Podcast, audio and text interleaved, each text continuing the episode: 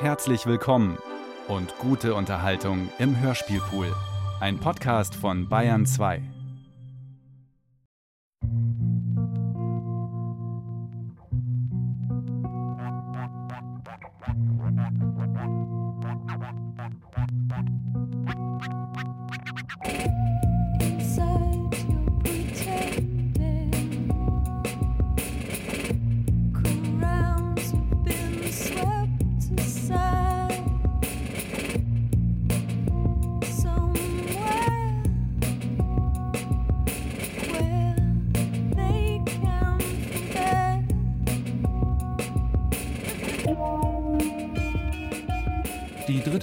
Zivilisation von Arkadi und Boris Strugatsky.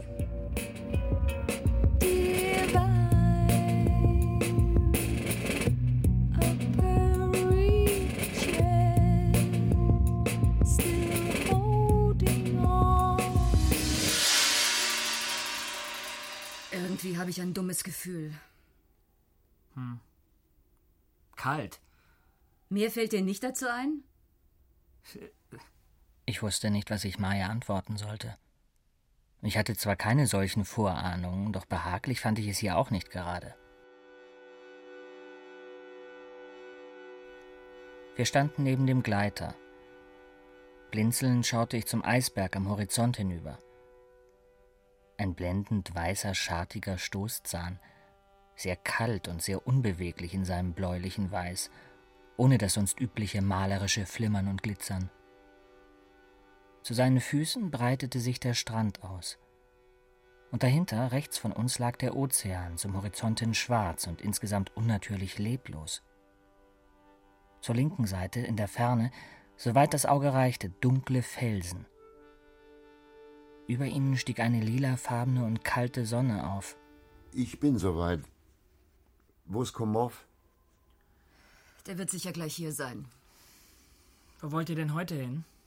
Wieder zum See? Ich weiß, du langweilst dich allein. Das hier hat alles große Ähnlichkeit mit der Erde, aber sie ist es eben nicht.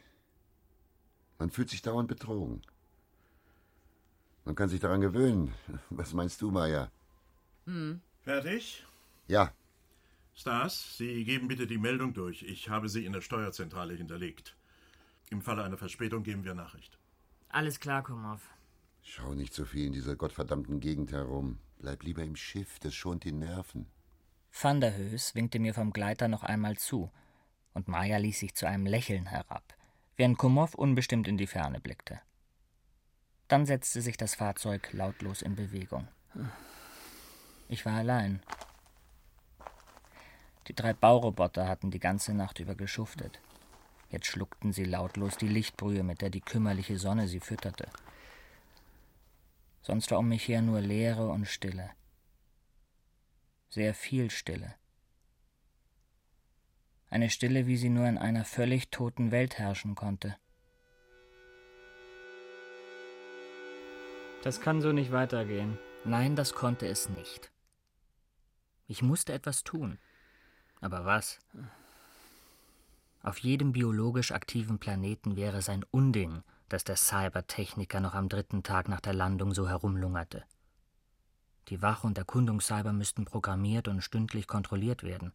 Eine Zone der absoluten biologischen Sicherheit müsste rund um das Schiff geschaffen werden.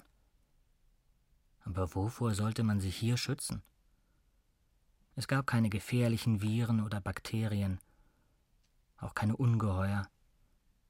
Nicht einmal ein Sturm war zu erwarten. Es gab einfach nichts. Im Schiff hatte die Stille wenigstens etwas von einer leeren, aber behaglichen Wohnung. Raumschiff ER3, Diensthabender Glumov? Hier ER2. Na, was gibt's Neues bei Dick? Nichts. Die Eidechsen sind eingegangen. Hm, das wird dem Meister nicht gefallen. Komov? Ach, der. Wenn du mich fragst, bei der Hitze haben die Eidechsen keine Chance zu überleben. Ihr könnt wenigstens schwimmen gehen. Na? Ja, oder nicht?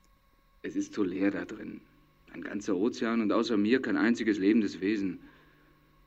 Die Pontianer müssen schon seltsame Wesen sein, wenn die sich hier wohlfühlen sollen. Sie haben keine andere Wahl. Wenn du wüsstest, dass dein eigener Planet untergeht, dann. Ihr müsst euch eben mit den Eidechsen mehr Mühe geben. Oh ja, wir tun ein gutes Werk. Wir befreien diesen Planeten von seiner Sinnlosigkeit. Ich hätte jetzt auch noch mit den anderen Raumschiffen Kontakt aufnehmen können, die über alle Klimazonen des Planeten verteilt waren. Aber wozu? Nur um mit ihnen darüber zu reden, wie scheußlich tot und leer hier alles war?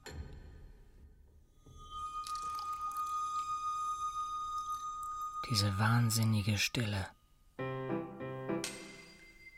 Seit drei Tagen bildete ich mir immer wieder ein, Geräusche zu hören. Van der Höß hatte einmal gesagt, der Mensch duldet keine Leere. Und deswegen hilft er sich mit Visionen und Lauthalluzinationen. Er musste es ja wissen. Schließlich war er nicht nur unser Kommandant, sondern auch Arzt. Beruhigen konnte es mich trotzdem nicht. Verdammter Mist. Was ist denn? Das kann doch nicht sein. Auch das noch. Der Bauplatz vor dem Schiff war leer. Auf keinem der Außenbildschirme konnte ich die drei Roboter entdecken. Sie waren einfach verschwunden. Ich griff mir meine Thermojacke und stürzte hinaus. Tom, alter Knabe, was. Was macht ihr denn hier? Ich traute meinen Augen nicht. Die Roboter standen an der Ladeluke und drängten sich gegenseitig, als müssten sie sich in Sicherheit bringen. Erwarte neue Anweisungen. Unverzüglich an die Arbeit und weiter im Programm. Alles klar. Jetzt kehrten sie zwar gehorsam auf den Bauplatz zurück, doch was zum Teufel sollten die vielen Steine auf der Landebahn? Hatte ich bei der Programmierung Mist gebaut? Es war unbegreiflich und machte mir Angst. Du nimmst mich auf den Arm. Schön wär's. Und was willst du jetzt machen? Keine Ahnung. Du musst mit Van der Höß sprechen.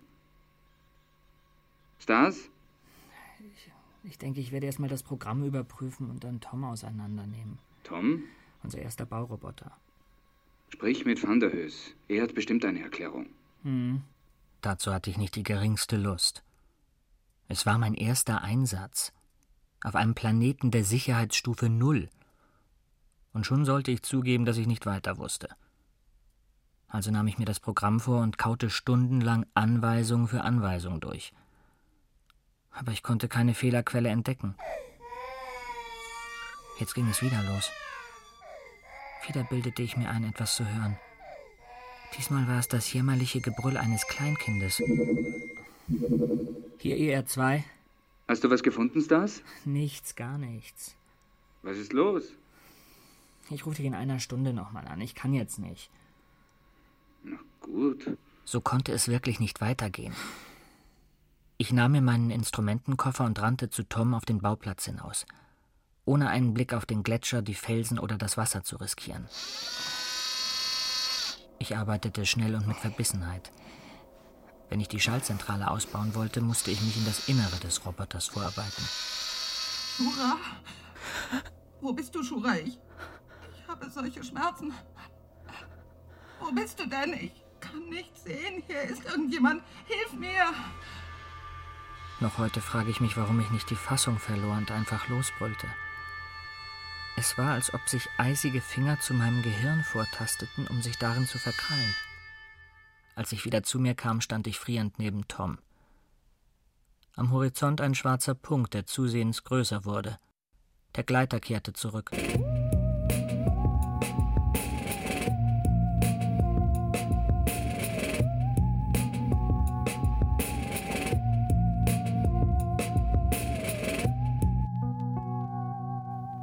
Habt ihr denn? Ist was passiert? Wir haben ein verunglücktes Schiff entdeckt. Eins von uns? Ja, Gibt es Tote? zwei, ein Mann und eine Frau, aber es ist ein altes Schiff, Typ Pelikan. Die Katastrophe liegt einige Sie Jahre müssen zurück. schwer verletzt gewesen sein. Aber Sie waren wohl noch am Leben, wollten irgendetwas tun. Dieser Planet hat mir von Anfang an nicht gefallen. Warum haben Sie sich nicht gemeldet, Stars? Wir haben mehrmals versucht, Sie zu erreichen. Ich. Ich habe den ersten Bauroboter überprüft. Warum? Gab es Zwischenfälle? Nein, nur eine Sicherheitsprophylaxe. Kumhoff, wir sollten jetzt keine Zeit mehr verlieren. Wir müssen dem Stützpunkt Meldung machen. Die Sache kommt verdammt ungelegen. Solche Dinge kommen immer ungelegen. Ich möchte nicht, dass Sie uns jemanden herschicken, bevor wir selbst Näheres wissen. Mit anderen Worten, Sie wollen in Ihrer Arbeit nicht gestört werden, aber ich habe meine Vorschriften. Wir können ja morgen, sobald es hell ist, noch einmal zu dem Wrack fliegen. Na gut. Braucht ihr mich noch? Ich möchte mich gleich hinlegen. Willst du nicht mit uns essen? Nein. Schon gut, Meier. Maja war ungewöhnlich blass. Und selbst Van der Höß schien mitgenommen. Nur Gennady Komov, der ehrgeizige Doktor der Xenopsychologie und Sonderbevollmächtigte unseres Projekts, sah so finster drein wie immer. Allerdings musterte er mich den ganzen Abend mit einem fast strafenden Blick. Die Stimme der sterbenden Frau, die ich im Wahn gehört hatte. Und die Tote in dem zerschellten Raumschiff. Es war ein unheimliches Zusammentreffen, das mir die ganze Nacht keine Ruhe ließ.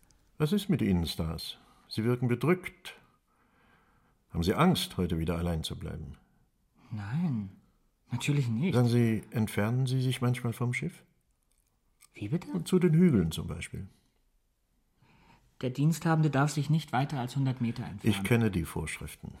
Meine Zeit ist ohnehin knapp. Da Und wie ist es mit den Robotern? Nein. Wozu auch? Auf der Suche nach Baumaterialien, nach Steinen zum Beispiel. Nach Stein? Stars. Ich will mich nicht in Ihre Arbeit einmischen. Mir ist nur einiges aufgefallen. Naja. Gestern spielte mein System verrückt. Da- Da haben die Cyber diese Steine über den ganzen Landeplatz verstreut. Keine Ahnung, was sie damit wollten. Die Cyber. Ah ja. Ich bin wohl zu spät. Guten Morgen. Ich war völlig perplex. So hatte Kumov noch nie mit mir gesprochen. Wie kam er dazu, mich einem solchen Verhör zu unterziehen? Er schien zu wissen, was in mir vorging. Aber woher? Im Grunde konnte ich ihn nicht ausstehen. Er hatte zwar einen hervorragenden Ruf auf seinem Gebiet, aber seine distanzierte Art war nur schwer zu ertragen. Wollen Sie heute Morgen nur Senf zu sich nehmen? Komm. Gnadi. Bitte? Sie haben sich jetzt schon das dritte Mal von dem Zeug genommen. Ach so. Ja. Ihre Bedenken gestern waren überflüssig. Bis jetzt hat sich der Stützpunkt noch nicht gemeldet. Wussten Sie, dass es einmal den Plan gab, jeder Besatzung einen Schizoiden mitzugeben? Die sind eher in der Lage, Unbekanntes wahrzunehmen, weil sie nicht ständig versuchen, es auf vertraute Muster zurückzuführen. Es wird Zeit, dass wir aufbrechen. Stars, du kommst zurecht? Ja, natürlich.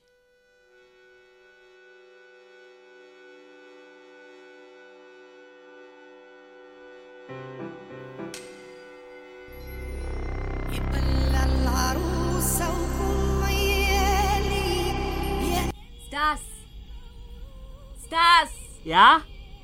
Nimm das Kristallophon ab. Ihr seid schon zurück? Bist du taub? Warum hast du denn dieses Ding auf? Nur so. Was ist mit dem Schiff? Habt ihr was herausbekommen? Komov hat eine Theorie, aber ich. Ich weiß nur, dass das Raumschiff nicht von ungefähr auf diesem verdammten Planeten zerschellt ist. Da haben sie uns gesagt, er sei völlig ungefährlich, nur weil er biologisch passiv ist. Dafür ist er nekrotisch aktiv, das sag ich dir. Nekrotisch? Nekrotisch.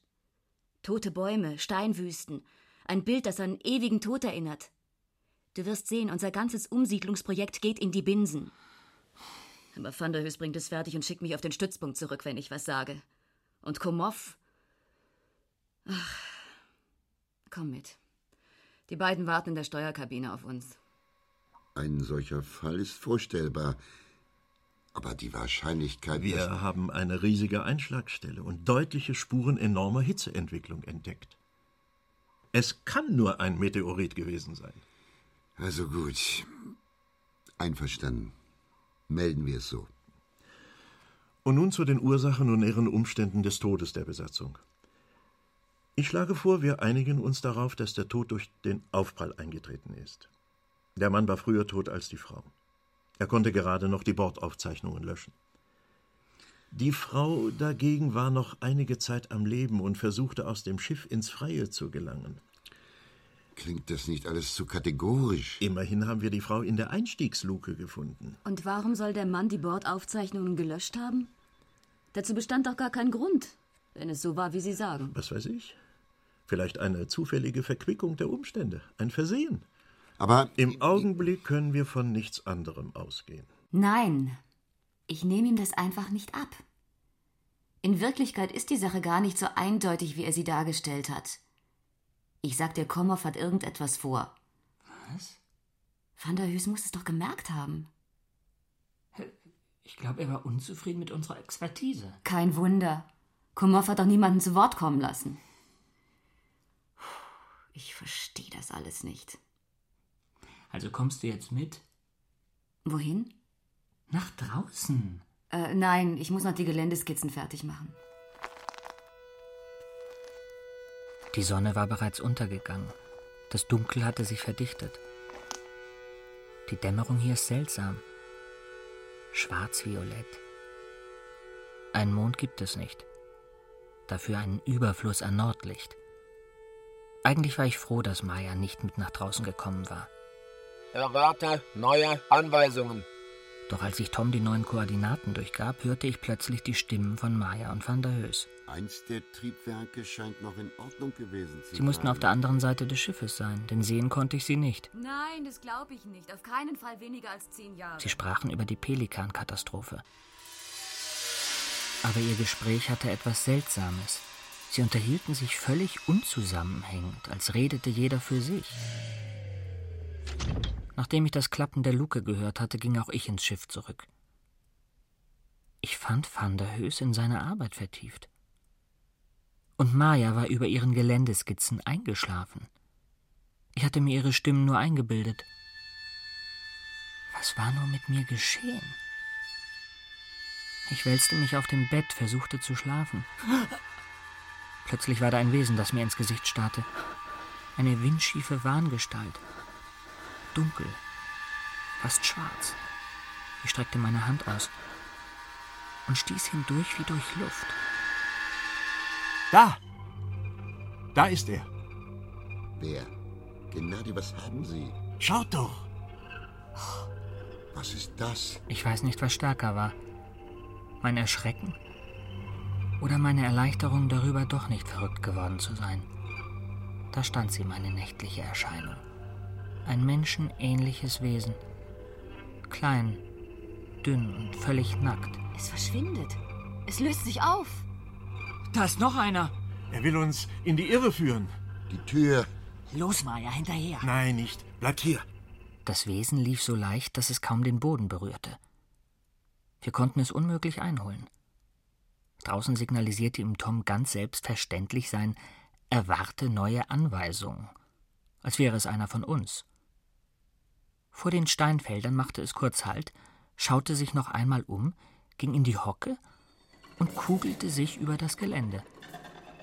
Ein graues, unförmiges Etwas, das plötzlich keinerlei Ähnlichkeit mehr mit einem Menschen besaß. Und in welchem Tempo er gerollt ist. Wir hatten keine Chance, ihn einzuholen. Stas, Ich weiß, es wäre besser gewesen, wenn Stas, ich will jetzt alles wissen. Hören Sie? Alles. Ich. Hatte mit Vorwürfen gerechnet, weil wir ihm den Kontakt vermasselt hatten. Aber eigentlich überraschte es mich nicht, dass Kumov jetzt wissen wollte, wie es mir die letzten Tage ergangen war. Also erzählte ich alles und ließ nichts aus, auch nicht das Weinen des Kindes und das Stöhnen der Frau. Und das hast du tagelang aushalten müssen. Ich habe damit gerechnet, dass wir bald Besuch bekommen werden.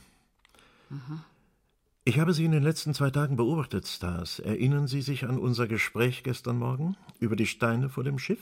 Ja? Ich konnte nicht glauben, dass die Cyber daran schuld waren. Allerdings wollte ich erst ganz sicher sein. Darum habe ich auch auf eine so eindeutige Formulierung der Expertise bestanden. Deswegen also. Ja. Wir können jetzt davon ausgehen, dass wir uns getäuscht haben. Es gibt also intelligentes Leben auf diesem Planeten. Ich vermute, es handelt sich um Höhlenbewohner, die allerdings eine ungewöhnliche Ähnlichkeit mit dem Menschen besitzen. Woraus schließen Sie das? Sie sind imstande, in das Schiff einzudringen. Das bedeutet, der Sicherheitsmechanismus erkennt sie an. Aber klar. Die Cyber waren völlig in Ordnung. Wahrscheinlich haben die Bewohner des Planeten Tom aus Versehen das Zeichen für Gefahr gegeben. Deshalb wollten sie ins Schiff zurück. Ja, so könnte es gewesen sein. Aber was ist mit den Stimmen, die ich gehört habe? Offensichtlich verfügt der Eingeborene über eine stark ausgeprägte Fähigkeit zur Mimikrie. Wenn man davon ausgeht, dass Ihr Stimmapparat genau wie unsere aufgebaut ist, lässt sich das, was Sie gehört haben, leicht erklären. Wieso? Sie meinen, er konnte unsere Gespräche bei dem verunglückten Schiff belauschen und dann identisch wiedergeben? So ungefähr. Dann waren Sie wohl auch dabei, als die Frau im Sterben lag. Und das Kind, das ich gehört habe? Auf der Leonida gibt es einen Dialekt, den Sie mit Sicherheit für Hundegebell halten würden. Was ist mit unseren Plänen für die Pansianer? Heißt das, unsere ganze Arbeit war umsonst? Jakob? So sieht es aus. Leider. Als Bevollmächtigter der Kontaktkommission übernehme ich jetzt das Kommando. Sämtliche Arbeiten für das Umsiedlungsprojekt werden ab sofort eingestellt. Das Verlassen des Schiffes ist nur mit meiner persönlichen Genehmigung gestattet. Jakob, wir werden den Inhalt unseres Gesprächs gleich der Zentrale melden. Sie können mir alle. Soll ich? Ich mach schon. Kommission für Kontakte. Anweisung von Gorbowski an den Stützpunkt Arche. Alle Arbeiten am Umsiedlungsprojekt unverzüglich einstellen. Mögliche Evakuierung von Besatzung und Ausrüstung vorbereiten. Was? Zusatz an Bodenstation ER2 Komov. Erkläre Ihr Gebiet zur Kontaktzone. Verantwortlicher sind Sie. Also, das verstehe ich nicht. Bestätigen Sie umgehend die Auffindung von nur zwei Leichen an Bord des verunglückten Schiffs. Ich wiederhole, zwei Leichen. Außerdem den Zustand der Bordaufzeichnungen. Gorbowski. Können Sie Gedanken senden, Gennady? Wieso nur zwei Leichen? Wen sollen wir denn sonst noch gefunden haben? Tun Sie mir einen Gefallen, van der Höß, sehen Sie alle Bestimmungen durch, die es im Zusammenhang mit Bordaufzeichnungen gibt. Die kenne ich auswendig. Was wollen Sie wissen? Ich muss herausfinden, ob die Bordaufzeichnungen absichtlich gelöscht worden sind. Es muss Regeln geben, die das unter bestimmten Umständen vorsehen. Nein, das wüsste ich. Machen Sie schon, Jakob. Ich verstand gar nichts mehr. Wie hatte Gorbowski, der geradezu legendäre Chefxenologe, erfahren, was sich bei uns abspielte? Und warum waren auf einmal die Bordaufzeichnungen so wichtig? Ich bat um Erlaubnis, das Schiff verlassen zu dürfen. Der Planet kam mir jetzt ganz anders vor. Der Nebel, die versteinerten Pflanzen, die Felsen. Alles hatte nun einen verborgenen Sinn.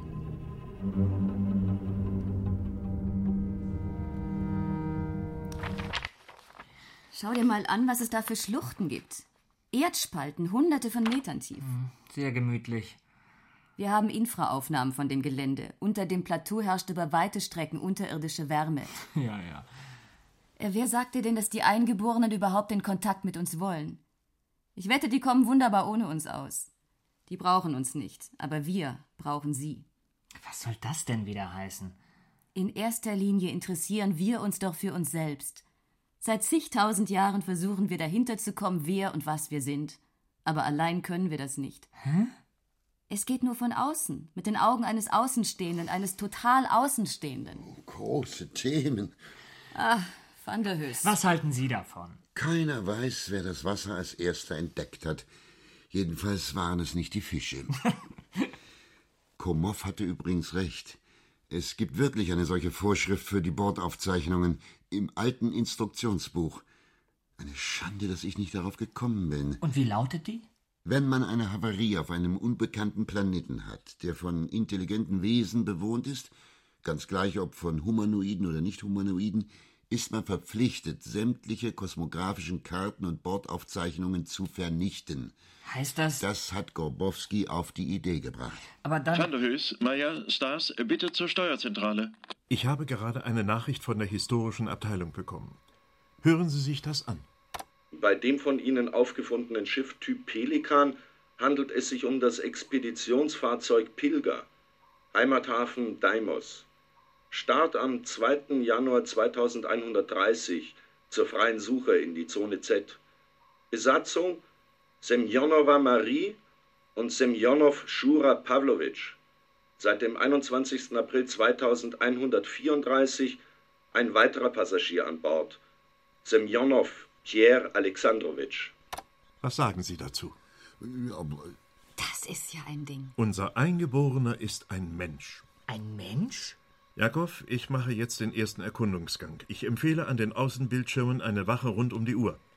Bei Erscheinen ungewöhnliche Objekte bin ich umgehend zu informieren. Ja, Daher also der ganze Kinderkram. Er hat damit gespielt. Kinderkram? Wir haben Spielzeug bei dem verunglückten Schiff gefunden. was sollte Semjonow mit Spielzeug? Semjonov Junior. Das Kind. Habt ihr denn immer noch nicht begriffen? Sie haben ein Kind bekommen. Aber natürlich. Ich wäre im Leben nicht auf diese Idee gekommen. Dabei ist es ganz klar. Dann hatte ich ja doch recht. Es war wirklich ein Kind, das ich weinen gehört habe. Am Tag der Katastrophe muss es 13 Monate alt gewesen sein. Wie soll es da überlebt haben? Die Eingeborenen müssen ihm geholfen haben. Semjonow hatte die Bordaufzeichnungen gelöscht, also muss er welche entdeckt haben. Vielleicht haben diese Wesen alles gespeichert? Auch das Weinen? Und es dem Kind, als es größer wurde, vorgespielt. Auf dem ganzen Planeten findet sich kein Anzeichen für eine technisierte Zivilisation. Dann handelt es sich eben um Nicht-Humanoide. Ach, Meine Güte, das wäre ja einmalig. Ein Mensch als Mittler zwischen zwei Zivilisationen. Ein Wesen, das zugleich Mensch und Nicht-Mensch ist. Welchen Grund hätte eine nicht humanoide Zivilisation, sich mit einem Menschenkind abzugeben? Maya schaltete den Panoramaschirm ein. Komov war jetzt auf seinem Posten. Er saß am Ufer des Sees mit dem Rücken zu uns. Offenbar erwartete er, der Kleine würde von dort auftauchen. Die einzige Bewegung jedoch, die man im weiten Umkreis ausmachen konnte, war der Nebel über dem See. Immer noch nichts? Nein. Ich habe die Senjonows gekannt. Wirklich? Ich war schon immer gegen das Erkunden des Weltraums auf eigene Faust. Immer tun wir so, als seien wir schon Herr über den Kosmos. Ich glaube auch kaum, dass Shura und Marie irgendetwas entdeckt haben, wofür es sich gelohnt hätte. Achtung! Da ist irgendetwas. Ich sehe ihn. Wo? Da, am Ufer, vom Eisberg her. Van der Höß, was macht er? Er kommt direkt auf uns zu. Er trägt Steine bei sich. Sehen Sie ihn denn nicht? Jetzt hatte auch ich die seltsam verbogene, nackte Gestalt entdeckt. Ein Junge von ungefähr zwölf Jahren. Sein Gesicht hatte bis auf die Augen nichts Menschliches. Es war starr, wie eine Maske, und hatte die bläulich-grüne Färbung eines Leichnams. Das rötliche, schulterlange Haar hing ihm wirr in die Stirn. Als er näher kam, konnten wir sehen, wie sehnig sein Körper war. Wie viele schlecht verheilte Narben er hatte. Sollte er das Schiff betreten, teilt es mir unverzüglich mit und schließt euch in der Kabine ein. Ich erwarte euch in einer Stunde. Ich verstehe nicht. Jakob, hören Sie mich. Ich höre Sie ausgezeichnet. Aber Sie haben gesagt, Sie erwarten uns in einer Stunde. Wo denn? Das habe ich nicht gesagt. Wäre es nicht an der Zeit zu essen? Ja, aber das ist. Das langweilt sich sonst. Was meinst du, Maya? Das ist doch der Junge. Tom, alter Knabe. Jakob, Ein Missverständnis, Komov. Der Junge spricht mit unseren Stimmen. jetzt sehe ich ihn. Er kommt hierher. Komov wollte die Nacht über draußen bleiben. Wir sollten uns abwechselnd schlafen legen. Aber ich wollte nicht. Ich war zu aufgeregt. Wer konnte den Jungen nur erzogen haben? Welche nicht-humanoiden Wesen sollten in der Lage sein, ihm menschliche Fähigkeiten widersprechen beizubringen? Der Gedanke, es könnte solche Wesen geben, erschien mir großartig. Ich musste doch eingenickt sein. Als ich zu mir kam, saß Van der Höß in angespannter Haltung vor dem Bildschirm. Etwas war geschehen. Stas, Ja? schau dir das mal an. Was? Da, über den Bergen. Was zum Teufel ist das? Keine Ahnung. Sieht aus wie eine Gerte. Eine überdimensionale Gerte. Die Entfernung beträgt 14 Kilometer. Dieses Ding vibriert ganz fürchterlich. Die Schwingungsweite liegt keinesfalls unter 100 Meter. Und, und wie hoch ist es? 600 Meter. Wir müssen es Komov sagen. Er hat abgeschaltet. Loslauf rüber zur RNK. Bring die Z-140 in Bereitschaft und warte weitere Befehle ab. Meinen Sie, dass es uns angreift? Kann sein. Ich werde das Alarmsignal geben. Vielleicht reagiert Komov dann. Was ist los? Keine Zeit! Ich lief in den Raum für Neutronenkampfmittel. Seit dem ersten Start dieses Raumschiffes hatte niemand diesen Raum betreten. Ich stellte den Rundsichtschirm ein und machte mich sofort an die Zieleinstellung. Da war es, das rätselhafte Gebilde. Schwarz vibrierend und völlig undefinierbar. Neben ihm befand sich jetzt ein zweites, kürzeres, das zusehends wuchs, sich krümmte und wieder gerade richtete. Ein unheimlicher Anblick. Es glich den ausgestreckten Fühlern einer Riesenschabe, die sich hinter den Bergen versteckte. Welche Energie, was für ein Material mochte das bloß sein? Achtung, RNK. Ja, 40 Grad östlich befindet sich ein drittes Ziel. Kannst du das schaffen? Ich denke schon. Aber nicht die Nerven verlieren. Geschossen wird nur auf meinen Befehl. Verstanden. Was ist mit Kumov? Er sitzt immer noch wie vorhin da. Der Junge ist bei ihm. Er hat sich nur kurz umgeschaut.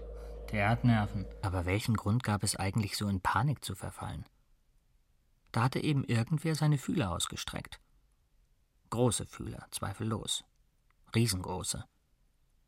Aber vielleicht nahmen sie uns nur unter die Lupe. Vielleicht wollten sie nur, dass ihrem Zögling durch uns kein Leid geschah. Siehst du die Zielobjekte noch? Ja. Äh, nein. Zielobjekte verschwunden. Du schläfst wohl auf deinem Posten. Komov kommt zurück. Vielleicht kann er sich einen Reim darauf machen. Ich hatte den Eindruck, dass seine Stimme sehr zufrieden klang. Lauf schnell in die Küche und mach ihm irgendetwas Heißes. Er wird ein halber Eiszapfen sein. Gut. In diesem Gebiet gibt es nichts, was auf diese Fühler hindeuten könnte. Nur gefrorene Berge und Schluchten von 100 Meter Tiefe. Keinerlei Anzeichen von Leben. Außerdem ist der Untergrund sehr locker. Der kann solche gigantischen Vorrichtungen gar nicht tragen. Ich habe zwei Neuigkeiten für euch. Erstens kann der Kleine nach diesen paar Stunden bereits fließend sprechen und praktisch alles verstehen, was man ihm sagt. Und zweitens ist er überzeugt davon, der einzige Bewohner auf diesem Planeten zu sein. Das ist doch ganz unmöglich. Er will uns morgen früh einen offiziellen Besuch abstatten.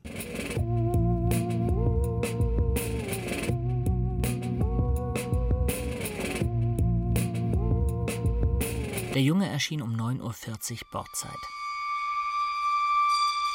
Fantastisch. Ich wollte schon immer wissen, was haben die langen Haare auf den Wangen zu bedeuten? Mit dem linken Arm gegen den Türpfosten gelehnt und das rechte Bein angezogen, stand er da und starrte van der Höß lange und durchdringend an. Der Emotionsindikator, den wir in der Eile installiert hatten, leuchtete grün auf. Er fühlte sich offensichtlich wohl bei uns. Antworten Sie ihm, Jakob. Ja, wie soll ich dir das erklären? Ich finde das eben schön. Wir nennen das Bart. Bart. Es ist schön, es gefällt mir. Mein Glöckchen. Aber wieso nur an den äh, Wangen und nicht auf der Nase? Weil die Haare sonst beim Essen in den Mund fallen. Stimmt. Hast du Hunger? Möchtest du was essen? Na, Humbug. Ich esse anders als ihr. Sag mir, wann ihr wieder von hier weggeht. Das ist noch nicht entschieden. Wir müssen zuerst alles über dich wissen. Geht ihr sofort weg, wenn ihr alles über mich wisst? Ja, wenn du darauf bestehst. Dann frage jetzt und frage schnell. Der Kleine fiel unvermittelt auf die Knie nieder und begann mit schnellen, exakten Bewegungen die Steine zu ordnen, die er in der Hand gehalten hatte. Über sein Gesicht lief dabei ein merkwürdig rhythmisches Zucken. Ich erschrak. Der Indikator zeigte jetzt das rote Signal. Warum hast du dich so lange vor uns versteckt? Ich wusste die ganze Zeit, dass die Menschen wiederkommen. Ich wartete und mir ging es schlecht. Dann sah ich eines Tages, die Menschen waren wiedergekommen. Ich begann nachzudenken und begriff, wenn ich sie darum bitte, gehen sie wieder fort und mir wird es wieder gut gehen. Woher wusstest du, dass die Menschen wiederkommen? Ich habe nachgedacht und begriffen. Vielleicht hat es dir jemand gesagt? Wer denn? Die Steine? Das Wasser? Ich bin allein hier. Ich und meine Bilder. Aber die schweigen. Mit ihnen kann man nur spielen. Und warum ging es dir schlecht? Der Menschen wegen. Welche Handlungen der Menschen gefallen dir nicht? Alle. Dass sie da sind und jederzeit auftauchen können, ist schlecht. Wenn sie für immer weggehen, ist es gut. Du sagst, du denkst nach. Auf welche Weise machst du das? Was für eine Frage. Donner und Doria. Und du? Was? Ich? Ich habe eine Frage an dich. Ich wollte sie dir immer schon stellen, aber du hattest Angst. Dieses große, warme Etwas, das die Erde platt macht, was ist das? Das sind Maschinen. Wir, wir sagen Cyber dazu. Sind sie lebendig? Nein, wir haben sie gebaut. Gebaut?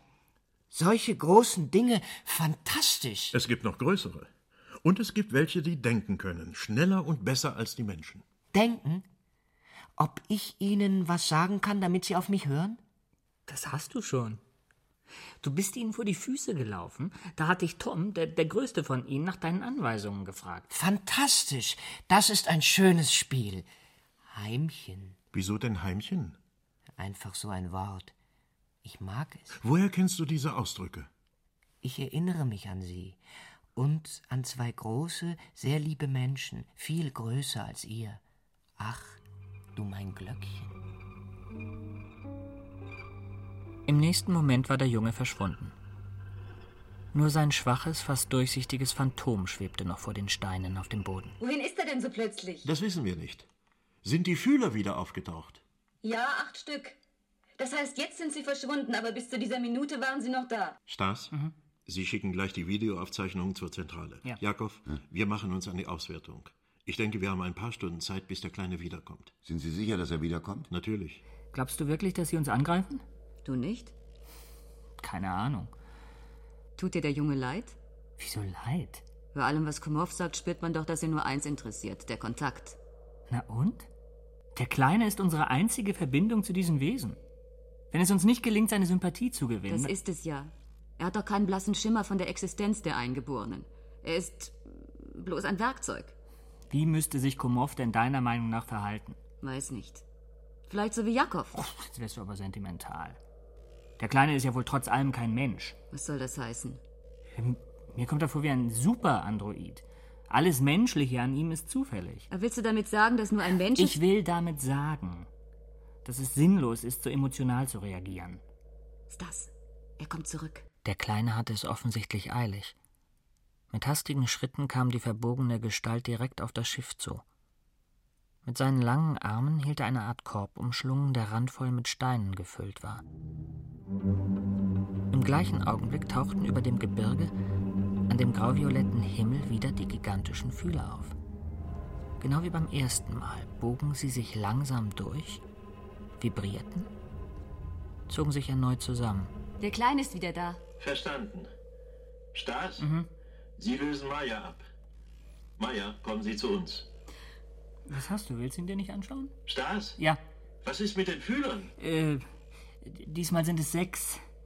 Der Junge muss jetzt im Schiff sein. Auf meinen Bildschirmen ist er nicht mehr zu sehen. Verstanden. Sind die Steine für uns? Humbug. Ich habe eine Frage. Warum interessiere ich mich für alles? Warum gibt es immer neue Fragen? Sie quälen mich. Ich laufe den ganzen Tag umher, aber nichts hilft. Wo kommen die Fragen nur her? Ich könnte dir eine Antwort geben. Aber ich habe Angst, mich zu irren. Erst wenn ich alles über dich weiß. Dann frag doch. Warum wartest du? Es gab einmal ein Schiff, das war größer als deins. Und dann geschah das. Was zum Teufel? Shura, wo bist du, Shura? Shura?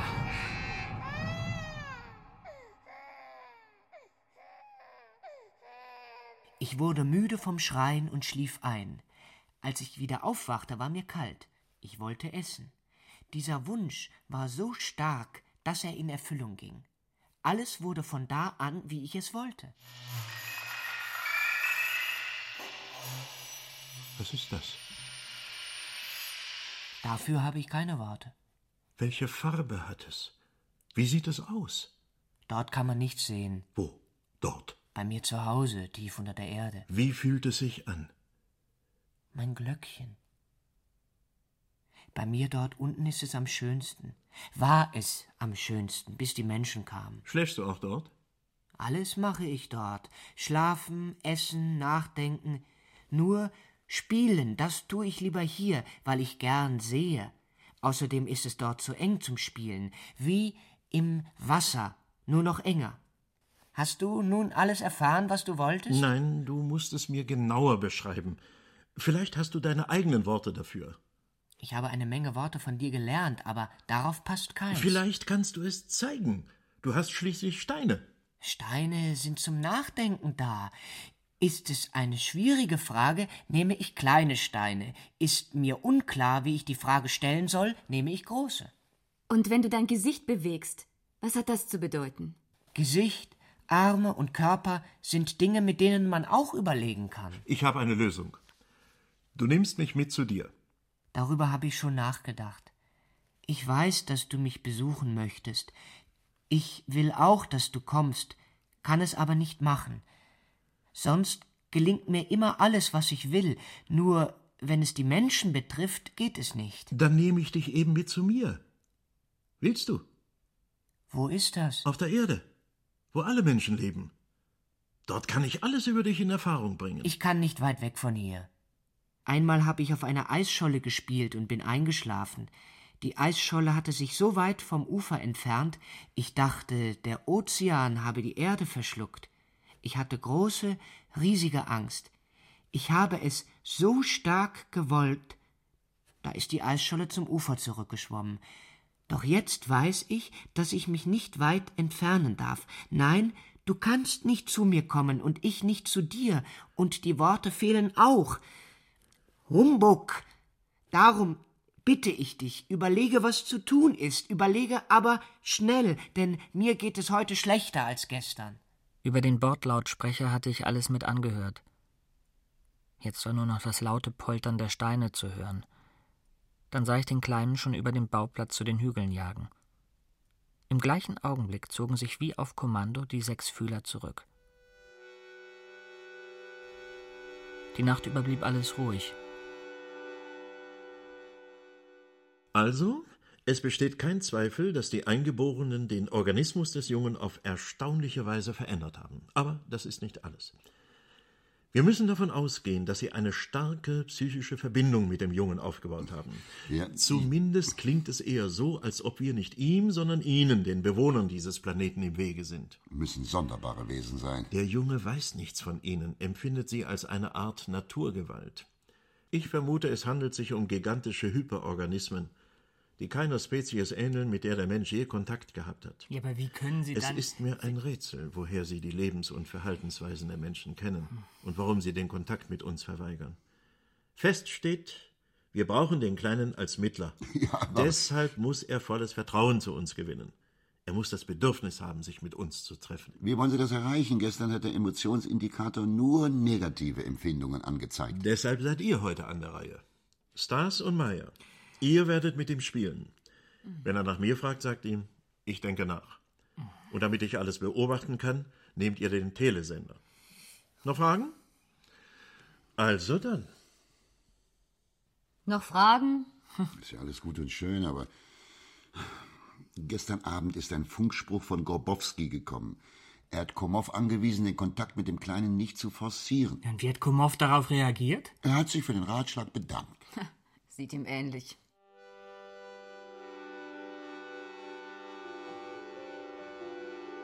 Maya und ich mussten lange suchen, bis wir den Jungen fanden.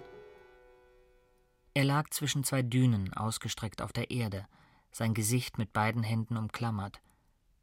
Als ich ihn an der Schulter berührte, hätte ich beinahe aufgeschrien. Sein Körper war glühend heiß. Ist ihm etwas eingefallen? Er denkt nach. Es ist eine schwierige Frage. Mein Glöckchen. Nochmal. Mein Glöckchen. Fantastisch. Wir haben auf dich gewartet. Weshalb hast du auf mich gewartet? Wir haben uns ohne dich gelangweilt. Ohne dich fühlen wir uns schlecht. Fantastisch. Dir geht es schlecht ohne mich und mir geht es auf einmal auch schlecht ohne dich. Humbug. Aber wieso denn? Wir können miteinander spielen. Bisher hast du immer allein gespielt. Das Wir stimmt nicht. Nur anfangs. Dann habe ich mein Spiegelbild auf dem Wasser gesehen. Mit dem wollte ich spielen, aber es ist zerfallen. Von da an wünschte ich mir viele, sehr viele Spiegelbilder. Und mein Wunsch ging in Erfüllung. Fantastisch. Was ist das? Hm? Warum wickelt ihr euch so ein? Das ist Kleidung. Kleidung. Hm? Sie wärmt uns. Tragen alle Menschen Kleidung? Ja? Aber es gibt doch sehr viele Menschen. Wie viele genau? An, an die- an die 15 Milliarden? 15 Milliarden und alle tragen sie Kleidung. Weißt du was, Kleiner? Spielen wir jetzt ein bisschen. Du wirst sehen, wie schön es ist, mit uns Menschen zu spielen. Hm? Mhm. Maja, was meinst du? Ja, spielen wir. Der Junge stieß ein Freudengeheul aus, als ich vorschlug, um die Wette zum Schiff zu laufen. Während ich mit meiner Thermojacke wie ein Panzer durchs Gelände brach, schien er kaum den Boden zu berühren. Passiert dir das auch manchmal? Du wachst auf und erinnerst dich, etwas gesehen zu haben. Manchmal ist es etwas ganz Neues, das du gar nicht kennst. Ja, wir nennen es Traum. Traum. Du schläfst und träumst dabei. Manchmal träume ich, dass ich riesig groß bin, dass ich nachdenke und dass mir dabei eine Frage nach der anderen in den Sinn kommt. Es sind sehr schöne, sehr interessante Fragen, und ich kann genau verfolgen, wie sich aus der Frage die Antwort ergibt. Aber wenn ich aufwache, erinnere ich mich nicht mehr daran. Ein interessanter Traum. Vielleicht kann Komov ihn dir erklären. Komov? Was ist das? Das ist der Mann, mit dem du gestern gesprochen hast. Sein Name. Alle Menschen haben Namen. Du auch? Ich heiße Stas. Stas. Hm? Das ist schön. Seltsam, noch nie ist mir das passiert. Was? Dass ich etwas tun will und es nicht kann. Und was willst du tun? Ich würde mich gern in zwei Hälften teilen. Jetzt bin ich einer, möchte aber zwei sein. Das ist doch keine Frage des Wollens. Es ist einfach unmöglich. Und es ist auch nicht gut. Denk nicht mehr daran. Erwarte neue Anweisungen. Das ist Tom. Der Junge war ganz versessen auf Tom. Er wollte alles über ihn wissen. Schließlich zeigte ich ihm, wie man mit Tom Ball spielen konnte. Es war das erste Mal, dass wir den Jungen lachen hörten. Und selbst Maya fand Gefallen daran. Nie hätte ich gedacht, dass etwas so schön sein kann. Was hast du? Bist du etwa müde? Ruf mich nicht mehr zum Spielen. Sag ihm, er soll schneller denken. Ich zerspringe in zwei Teile. Es tut innen so weh. Du bist es nur nicht gewohnt, unter Menschen zu sein. Wir müssen uns einfach öfter treffen. Ich kann nicht. Es gibt noch viele andere Spiele. Ich kann dir Schach beibringen. Ein, ein uraltes, wundervolles Spiel. Man muss viel nachdenken dabei. Also gut. Vielleicht werde ich kommen. Kleiner, warte. Ich habe etwas für dich. Der Kleine entfernte sich in westlicher Richtung vom Schiff quer über die Dünen. Anfangs interessierte ihn, was es mit dem Telesender auf sich hatte, den Maya ihm umgehängt hatte. Er nahm ihn ab und drehte ihn hin und her, so dass das Bild unscharf wurde. Doch dann ließ er das Gerät in Ruhe. Gut gemacht, Maya. Wir saßen in der Steuerzentrale, starrten auf den Bildschirm und verfolgten jede Bewegung des Jungen. Zunächst sah es so aus, als hätte er kein bestimmtes Ziel. Er kletterte über die Dünen, schaute einige Male in unsere Richtung, lief dann weiter. Als er schließlich zum See kam, ging er ohne zu zögern hinein. Das Bild wurde dunkler und verschwand schließlich ganz. Er ist untergetaucht. Schalten Sie den Verstärker ein, Maya. Der Junge blieb sehr lange unter Wasser. Als das Bild wieder klar wurde, jagten uns tote Baumstämme und schwere Granitblöcke entgegen. Der Junge war wieder an Land und rannte. Trotzdem hörten wir weder seine Schritte noch seinen Atem. Dann wurde auf dem Schirm ein Gebirgshang sichtbar. Vor unseren Augen begann es zu flimmern. Der Hang entfernte sich mit großer Geschwindigkeit, schoss irgendwie seitlich und nach unten davon. Es gab keinen Zweifel. Der Kleine flog. Und ich dachte, er machte einen Scherz, als er vom Fliegen sprach. Das ist es. Was? Das Gebiet mit den Schluchten. Du meine Güte. Der Kleine fiel, direkt auf eine riesige Erdspalte zu, die das weite Gebiet in zwei Hälften teilte. Die Erdspalte wurde zusehends größer, doch ihr Grund war nicht zu sehen, es herrschte dort unten undurchdringliche Finsternis. Zielstrebig jagte der Junge darauf zu und immer tiefer hinein. Bis die Bewegung plötzlich zum Stehen kam. Auf dem Bildschirm waren nur noch Schemen zu erkennen. Der Verstärker ist zu schwach. Geben Sie Infra.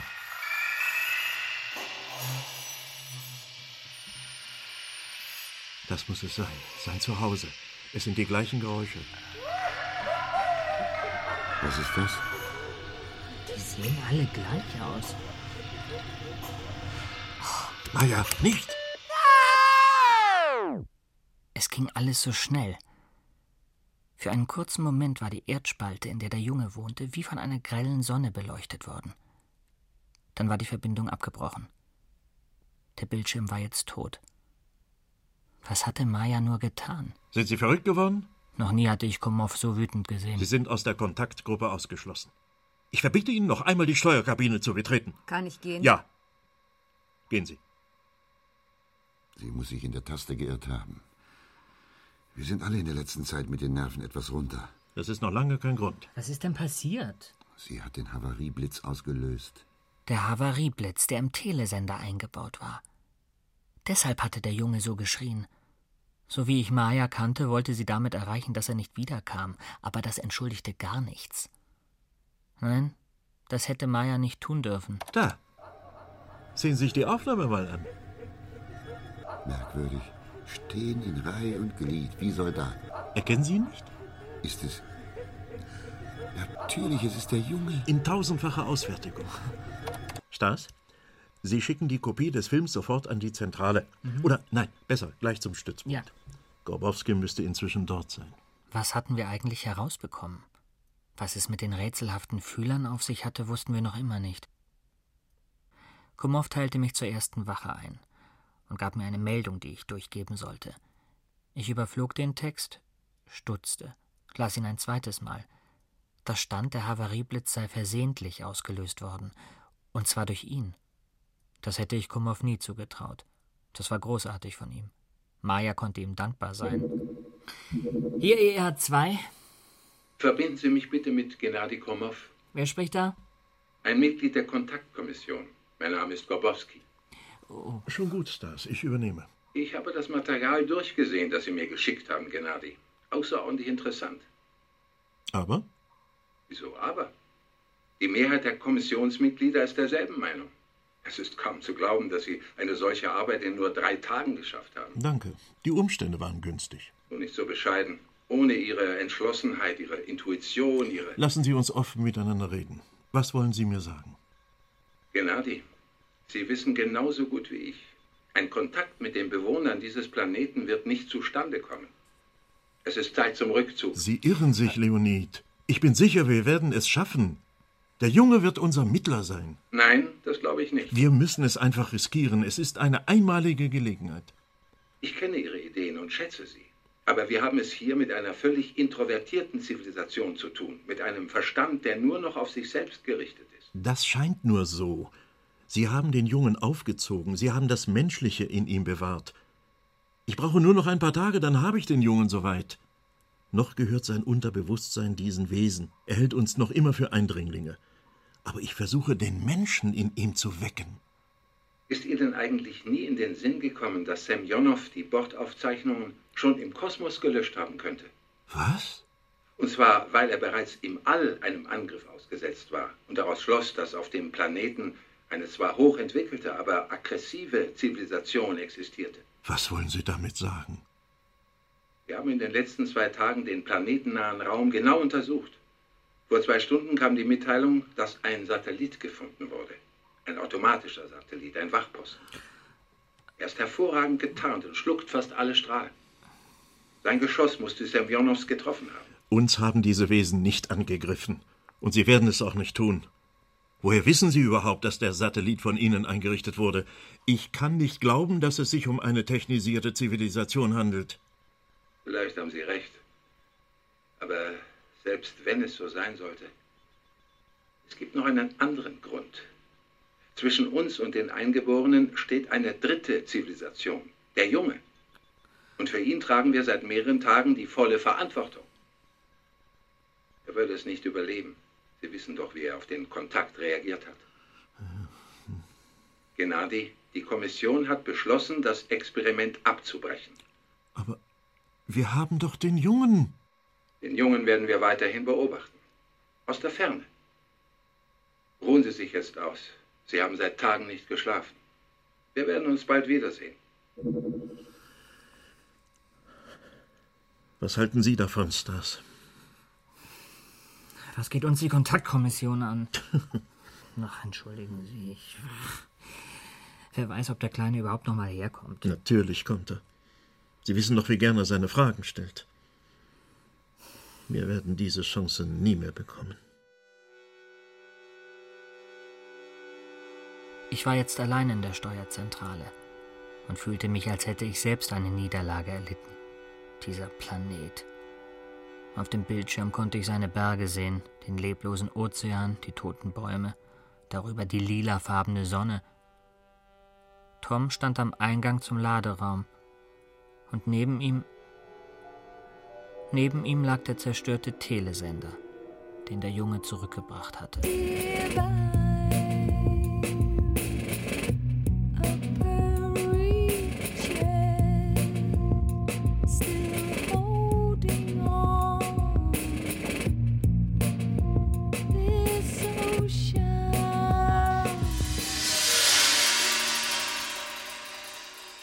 Stars, wollen wir uns nicht ein bisschen unterhalten?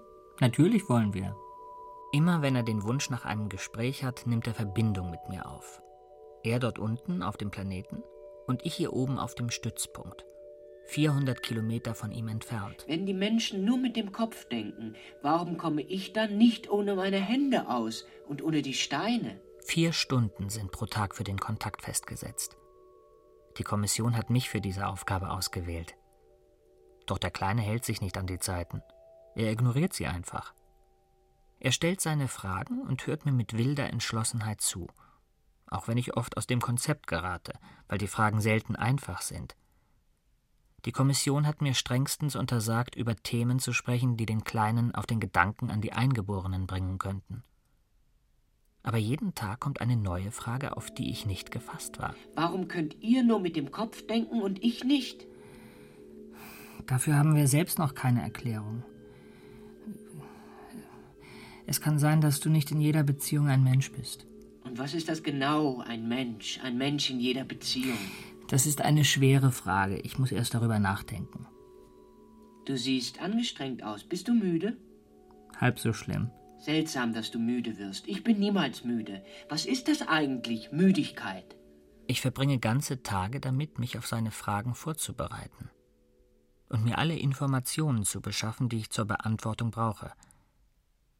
Manchmal will er auch wissen, wie es Van der Höß geht und ob Komov einen neuen Auftrag hat. Nur nach Maya fragt er nie. Er hat nie verstanden, dass sie ihm nur helfen wollte. Ich würde Jakob gerne sehen. Das geht nicht, er schläft. Nach unserer Zeitrechnung ist jetzt Nacht. Heißt das, ich habe sie schon wieder geweckt? Das macht nichts. Ich unterhalte mich gern mit dir. Nein, nein, geh schlafen. Aber eigenartige Wesen sind wir schon, dass wir schlafen müssen. Ja, das sind wir. Bist du sicher, dass niemand auf meinen Planeten kommt, während du schläfst? Ganz sicher. Du brauchst keine Angst zu haben. Das ist gut. Auf Wiedersehen, Stas. Auf Wiedersehen, Kleiner. Ich weiß genau, was passiert. Deshalb lege ich mich erst gar nicht hin. Der Junge starrt noch einige Zeit den erloschenen Bildschirm auf Toms Stirn an. Dann hebt er die Augen zum Himmel, als hofft er dort oben unseren Stützpunkt zu entdecken. Hinter ihm kann ich den Gebirgskamm sehen, über dem von Zeit zu Zeit die riesigen Fühler aufsteigen, diese rätselhaften Wesen. Dann, es sind nur wenige Minuten vergangen, streckt er entschlossen die Hand nach der Ruftaste aus. Guten Tag, Stas. Hast du ausgeschlafen? Ja, es wäre schön, wenn wir jetzt zusammen spielen könnten. Mein Glöckchen. Ja, das wäre schön. Na gut, dann unterhalten wir uns eben wieder. Einverstanden? Natürlich. Einverstanden.